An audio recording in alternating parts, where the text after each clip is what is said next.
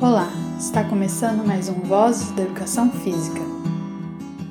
Treinar atletas é muita responsabilidade. Não basta desejar resultados expressivos desde sempre, é preciso garantir sua longevidade no esporte.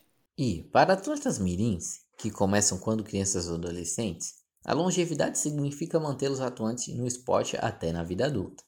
Neste episódio, falaremos sobre o modelo de desenvolvimento de atletas a longo prazo, escrito por Bailey e Hamilton em 2004. Esse modelo tem ganhado destaque no meio esportivo. Ele orienta como devem ser organizados os objetivos de treino de um atleta mirim, independente do esporte, baseado no ritmo de crescimento e maturação. Indo mais além, este modelo propõe o aproveitamento do que chamou de janelas de oportunidade, momentos em que o treino de uma capacidade física em específico tem o resultado maximizado, e mais, quando o atleta atingisse a estagnação na sua performance, ela seria em um nível mais alto apenas por ter feito esse treino especializado durante a janela de oportunidade. Essa é mesmo uma promessa muito tentadora. Inclusive, na Inglaterra, programas governamentais incluíram este modelo poucos anos depois dele ser lançado. A pesquisa que vamos apresentar se propôs a averiguar o quão confiáveis são as afirmações desse modelo, se elas têm respaldo científico. Você está ouvindo o podcast Vozes da Educação Física. Nesse episódio vamos falar sobre o artigo de nome, traduzido do inglês, modelo de desenvolvimento de atletas a longo prazo, evidências fisiológicas e aplicação, escrito por Paul Ford e colegas em 2011 na revista Journal of Sports Sciences. Como a pesquisa foi feita? Para avaliar as afirmações do modelo, em especial as janelas de oportunidade, os autores deste artigo procuraram pesquisas que testaram a relação do crescimento e maturação com o treinamento. O tipo de treinamento que procuraram era de habilidade motora, treino aeróbio e treino anaeróbio, para seguir com as mesmas categorias de atributos físicos treináveis que, segundo o modelo, possuem janelas de oportunidade. Para a habilidade motora, foram consideradas produções científicas sobre letramento corporal, aprendizagem motora e plasticidade neural. O conceito de letramento corporal envolve, entre outras características, as proficiências que uma pessoa precisa ter para conseguir desfrutar das mais variadas práticas corporais. A aprendizagem motora conta com várias produções sobre idade, em que, tipicamente, um padrão de movimento se torna mais complexo e parecido com o estabelecido como maduro, e posteriormente eles começam a ser combinados e assim são usados nas práticas corporais. Na dimensão física, até que letramento corporal e aprendizagem motora não estão tão distantes. Já a plasticidade neural considera o número de conexões entre os neurônios que, externamente, podem ser percebidas, por exemplo, pela melhora rápida na coordenação motora. O modelo descreve como objetivo inicial de treino para os atletas mais jovens fundamentos, focando em aquisição de habilidades motoras básicas, uma característica que coincide com o extensivamente descrito na aprendizagem motora, e talvez até se relacione com o letramento corporal, mas ainda existem poucas pesquisas que se propuseram analisar a compatibilidade dos dois, valendo lembrar que o letramento corporal considera, para além da capacidade física, várias outras dimensões. Nas pesquisas sobre plasticidade neural, há registros de picos de maturação. Eles acontecem entre os 6 e 8 anos e entre os 10 e 12 anos, que são justamente duas das janelas de oportunidade descritas no modelo. Porém, não há evidência se o aproveitamento dessa janela realmente surtiria em proveitos maximizados no futuro, como o modelo promete. Para a capacidade aeróbia, uma pesquisa avaliou a velocidade com que ela melhorava ao longo dos estágios de maturação e outra mediu o volume de oxigênio máximo inspirado nas diferentes idades e estaturas. Os resultados não foram um consenso.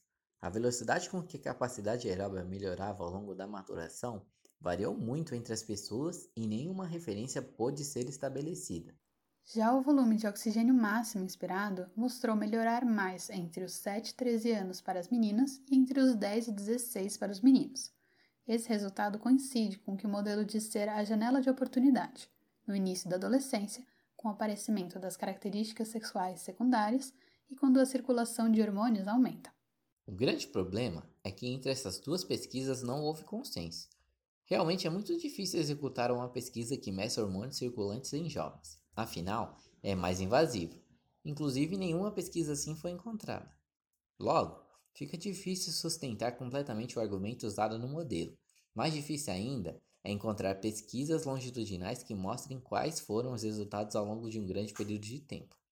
Elas demoram para ser publicadas. Precisam que os participantes se mantenham empenhados por mais tempo, mas seria crucial para podermos afirmar quais são os resultados de um treino aeróbio ao longo do crescimento e desenvolvimento. Para a capacidade anaeróbia, foram analisadas pesquisas sobre velocidade de sprint e força. Nas pesquisas de velocidade, uma delas foi longitudinal, e ela encontrou uma redução da velocidade de sprint 12 meses antes da criança atingir seu pico de crescimento. Isso trouxe uma dúvida. A melhora da velocidade, que muitas vezes é observada depois do pico de crescimento, não seria apenas uma retomada do desempenho anterior a essa redução? No modelo, as janelas de oportunidade para velocidade são entre 7 e 9 anos para meninos e meninas, dos 11 aos 13 para meninas e dos 13 aos 15 para meninos. A primeira janela parece se aproximar das datas previstas para o pico de maturação neural, o que poderia proporcionar uma melhor coordenação motora e melhor tempo de reação, que ajudam na corrida em velocidade. A janela de oportunidade seguinte utiliza o pico de crescimento como definidor do período e da diferença entre meninos e meninas, mas vale lembrar que, se a melhora da velocidade foi resultado de uma perna que se tornou mais longa, isso não é uma maior responsividade ao treino e nem vai ser uma característica modificada por ele. Para a força, encontraram três estudos que têm como referência a maturação, mas com resultados tanto de que o ganho de força é maior após a puberdade, quanto de que não houve diferença. Isso pode ter acontecido porque o número de pesquisas é muito baixo, também porque é difícil medir força máxima de crianças. Além disso, entre as pesquisas, os programas de treinamento usados, a idade dos participantes e o grupo muscular avaliado eram diferentes. Realmente nada ajudou a comparar essas pesquisas. Para a força, a janela de oportunidade seria logo após o pico de crescimento para as meninas e entre 12 e 18 meses após o pico de crescimento para os meninos. Uma afirmação, aparentemente, confirmada apenas por uma única pesquisa dentre as três. E os resultados foram. Apesar de muito tentador, esse modelo genérico para treinar atletas mirins buscando garantir a permanência na carreira esportiva não demonstra um embasamento científico suficiente. Os próprios autores do modelo afirmam que, muitas vezes, as fontes que usaram não foram as ideais.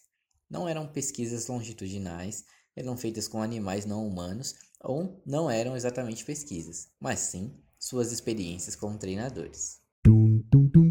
Momento parando para refletir. Dizer que não existe um embasamento científico significa que até o momento o método científico não conseguiu provar que uma determinada hipótese é verdadeira. Muitas experiências pessoais podem parecer confirmar uma hipótese, mas para falar que é cientificamente comprovado, significa que ao longo de uma experiência, instruções rigorosas foram feitas sobre cada um dos procedimentos, para que em outra pessoa possa segui-las rigorosamente e encontrar o mesmo resultado. Além disso, cientificamente comprovado envolve incluir, na estrutura do seu experimento, conceitos vindos de outras pesquisas científicas. Todas estão atrelados, podem ficar mais fortes juntos, como é um conceito antigo da ciência em que continua a ser usado, como podem também cair juntas, como um conceito que é desbancado, e junto leva todas as pesquisas que usaram ele como ponto de partida. Momento parando para refletir. Não há então nenhuma evidência de que as janelas de oportunidade são falhas, mas também não sabemos se elas funcionam. Falta, por exemplo, uma pesquisa longitudinal que use o modelo.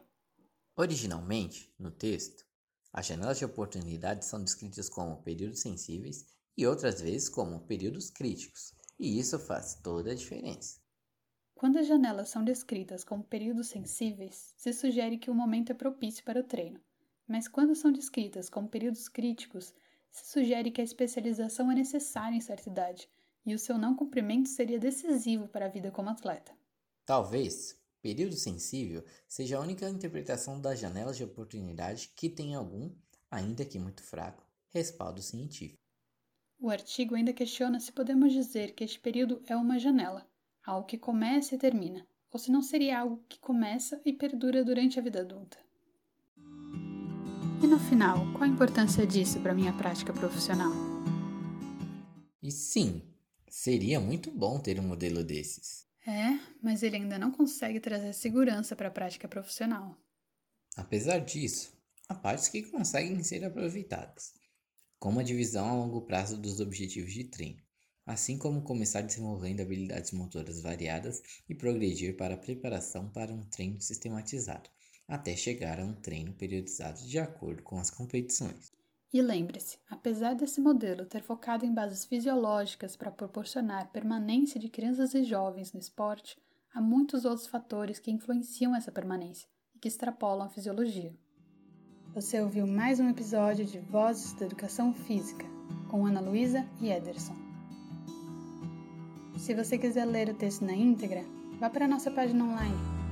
E se gostou muito do nosso trabalho e quer nos ajudar, dá uma passadinha lá também o link está na descrição do episódio.